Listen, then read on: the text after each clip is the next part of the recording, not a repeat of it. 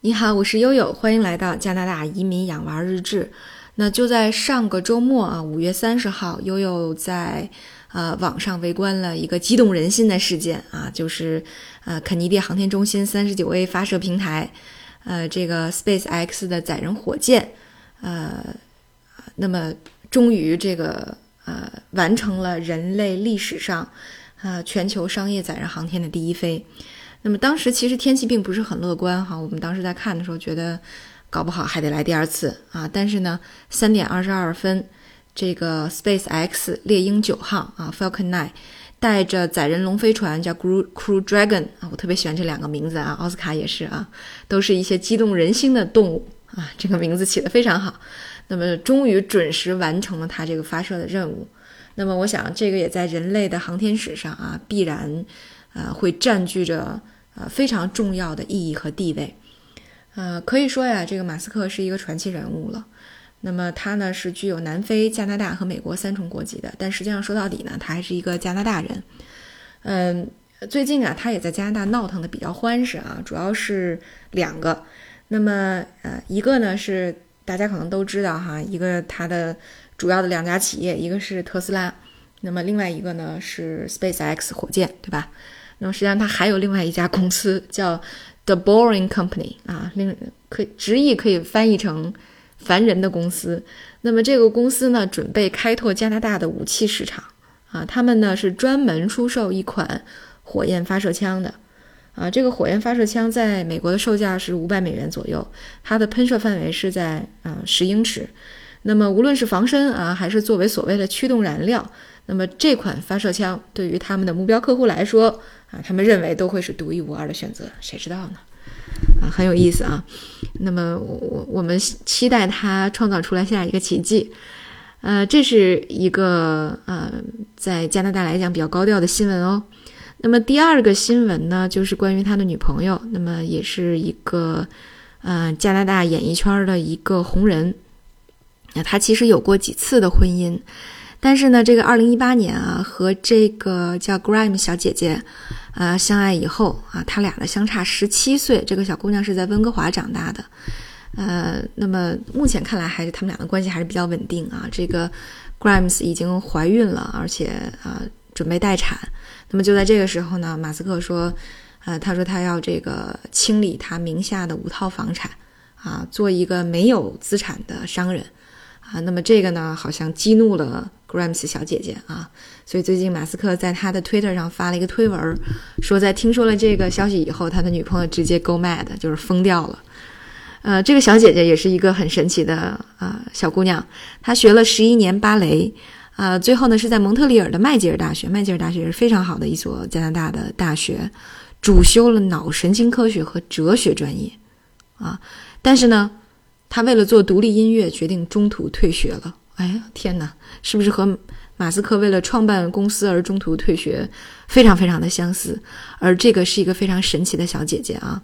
这个她呢，呃，一个人就是一支团队。那么她在为自己的这个歌曲做呃这个作曲，那么后期封面设计、导演、主演、创意和剪辑，那么所有的这些东西都是她一个人包揽了。嗯，所以这个小姐姐被啊，可以说被加拿大或者说被北美的音乐圈子呢，呃，还是呃认为是一颗冉冉升起的新星。虽然说她的音乐是非常小众的，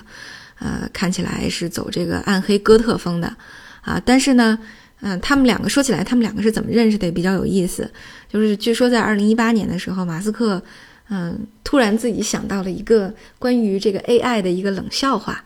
嗯，他觉得，呃，AI 的一个思维实验叫呃，Basilisk 这个 Basilisk 思维实验，呃，可以和十八世纪的那个罗可可风格结合起来，可以创造成一个新词叫罗可可啊，Basilisk，呃，意思呢，我反正我不太理解啊，它的意思呢是说它是一个叫极端复杂而且荒谬的，嗯，这么一个代名词。呃，结果呢，在他自己去搜索这个名词的时候，他发现，我的天哪，他自己觉得，嗯，特别有创意的、特别冷僻的一个呃一个一个梗，在几年前呢就被这个 Grams 小姐姐在 MV 当中用过了，呃，而这个小姐姐自己创造的角色就叫罗可可，啊，这个 Buslisk，所以呢，这两个人无论是从他们的人生的轨迹，还是从他们思维的诡异的节点，都注定着他们两个必然的结合，呃，所以呢很有意思哈。那么他们两个在。呃，这个结婚以后，呃，不是没有结婚，就确定关系以后呢，也是备受瞩目的这么一对儿，呃，神仙眷侣吧，可以说是啊，加拿大也是非常关注啊。除了，我想可能除了这个啊，王子和王妃啊，除了梅根啊这一对儿，嗯，和呃 梅根二哈这一对儿以外，可能最受关注的就是马斯克和他们家这 Grams 小姐姐的爱情故事了。那么，呃，其实对悠悠来说，可能说关注马斯克，不如说更关心他的这个神奇的家族。呃，特别是我就悠悠很喜欢他的母亲。嗯，对，如果说就是当年在马斯克十七岁的时候啊，他们移民从南非移民到加拿大以后，如果他的母亲当年也写一个加拿大移民养娃日志的话，我想可能应该是现在最流行的。这个作品了吧，嗯，那实际上从妈妈到孩子到他们选择的伴侣，嗯，都是非常神奇的一帮人，呃，所以可能充分说明了，嗯，不是一家人不进一个门儿，或者说正是因为这神奇的一家人吸引了更多和他们相同体质的人吧。那他的母亲呢，呃，叫梅伊马斯克，其实也是非常有名的一个。呃，超模。那么他做的一件特别呃蜚声国际的一件事儿呢，是在二零一一年的时候，那么为了为这个怀孕和生育的中年女性发声，当时呢，在这个纽约周刊上，他做了一期封面。六十三岁，呃，对自己的身材管理的很好，通过这个 PS 的形式给自己 P 了一个大概九个多月的一个孕肚，那么可以说是一个侧面 naked 一个呃。单人的照片，那么具体探讨的是说呢，那么女人在中高龄去生产，呃，会不会太老了呢？这样的一个话题啊，所以一下就燃爆了这么一个话题的点。那么实际上，在呃，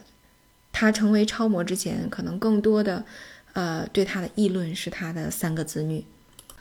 呃，和她这个非常成功的育儿经，也就是说她。不仅仅养育了一个著名的啊，这个 CEO 啊，被称之为这个钢铁侠的 CEO 马斯克，也就是这个伊隆马斯克啊，但是，呃，他的二儿子叫金伯，是一家大型的绿色环保餐厅 The Kitchen 的创始人，而且呢，他一直宣宣称的一个活动叫。呃，这个农场进校园，也就是在很多美国的学校里面，啊，把这个农场啊，包括一些这个，呃，这个学农的活动啊，带到校园当中。那么他就是这个活动的倡导人。那么最小的女儿叫托斯卡，托斯卡是好莱坞知名的导演和电影的制片人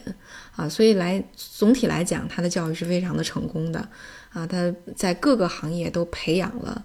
呃，可以说是这个行业当中的精英和翘楚吧。而她本人呢，更牛，啊，可以说是啊更强大的一个女人。呃，那么可以说，在他的人生当中，如果孟母有三迁的话，他有好几千。在呃，这个马斯克十七岁的时候啊，为了让他们读加拿大的大学，那么他从南非带着孩子们移民到加拿大。啊，其实他原来在南非的时候已经是南非小姐，而且有一份非常好的这个营养师的呃工作和事业了，但是结束掉来到加拿大。那么呃到了加拿大以后呢，又打五份工去支持孩子们上学啊，最后孩子们考到了这个呃美国的著名的藤校斯坦福，然后呢又在斯坦福创业，然后他又搬到了硅谷。那么，在孩子们基本上创业成功以后，他又想寻求他自己的模特事业和营养师的事业。那么，然后又从这个硅谷搬到了纽约。在他的模特事业如日中天的时候啊，这个呃，也在美国呢，呃，这个重新注册了营养师的牌照。那么，呃，由于孩子们需要这个照顾，他又回到了这个美国的西海岸去照顾几个孩子。哎，所以你说这样的一个伟大的母亲啊，无论是她的模特事业，还是她的这个营养师的专业，因为她是南非毕业拿到营养师的这个专业的呃硕士学历学位。啊，然后又在南非、加拿大和美国有三国的注册营养师，据说这是唯一的一个有三国注册营养师的这么呃一个这个专业人士。那么无论在哪儿，他都能把自己的事业搞得很蓬勃。我想，可能这就验证了呃悠悠观察长期观察这个呃所谓的成功群体啊，所谓的成功教育的一个现象。就是如果你想让孩子成为那样的人，你自己要先成为那样的人吧，啊，所以这个我想可能马斯克的故事，他的人生的呃成功的经历背后，还是有这样的一个成功的母亲带出来的这么一个神奇的家族吧，好吧，这就是这个马斯克的啊他们全家的移民养娃的故事，啊，所以我想可能对我们也有很多的启发。啊，其实你说人生在哪儿不可以扎根儿，不能够啊发芽和开花呢？所以我想，可能多一个机会也不是什么坏事儿吧。这也更坚定了，呃，悠悠来了加拿大以后的，呃，生活上的决心。可能很多朋友们在听我的节目的过程当中都会问，说你这个，呃，这个。放弃了很多你已经拥有的东西，那会不会觉得后悔？或者说到现在疫情对你们的这个创业有这么大的影响，你后会不会后悔？呃，我和大洋都觉得没有，因为我觉得，嗯，这对我们来说是一份新的旅程。当你踏上这份新的旅程的时候，这种激动人心的，呃，另一个开始，就像你去攀爬。另一个雪山一样哈，当你挑战了第一个山峰完了之后，哎，你站到第二个山峰脚底下的时候，绝不会因为你从第一个山峰上下来，感觉到说我有多么多么的寂寥，多么的英雄迟暮。我觉得不会的，你还会想去挑战，呃，第二座和第三座更高的雪山吧？呃，对，所以我我很喜欢马斯克的和他的家庭的故事，也希望大家能够喜欢。好，今天我们就到这里吧，感谢大家的收听。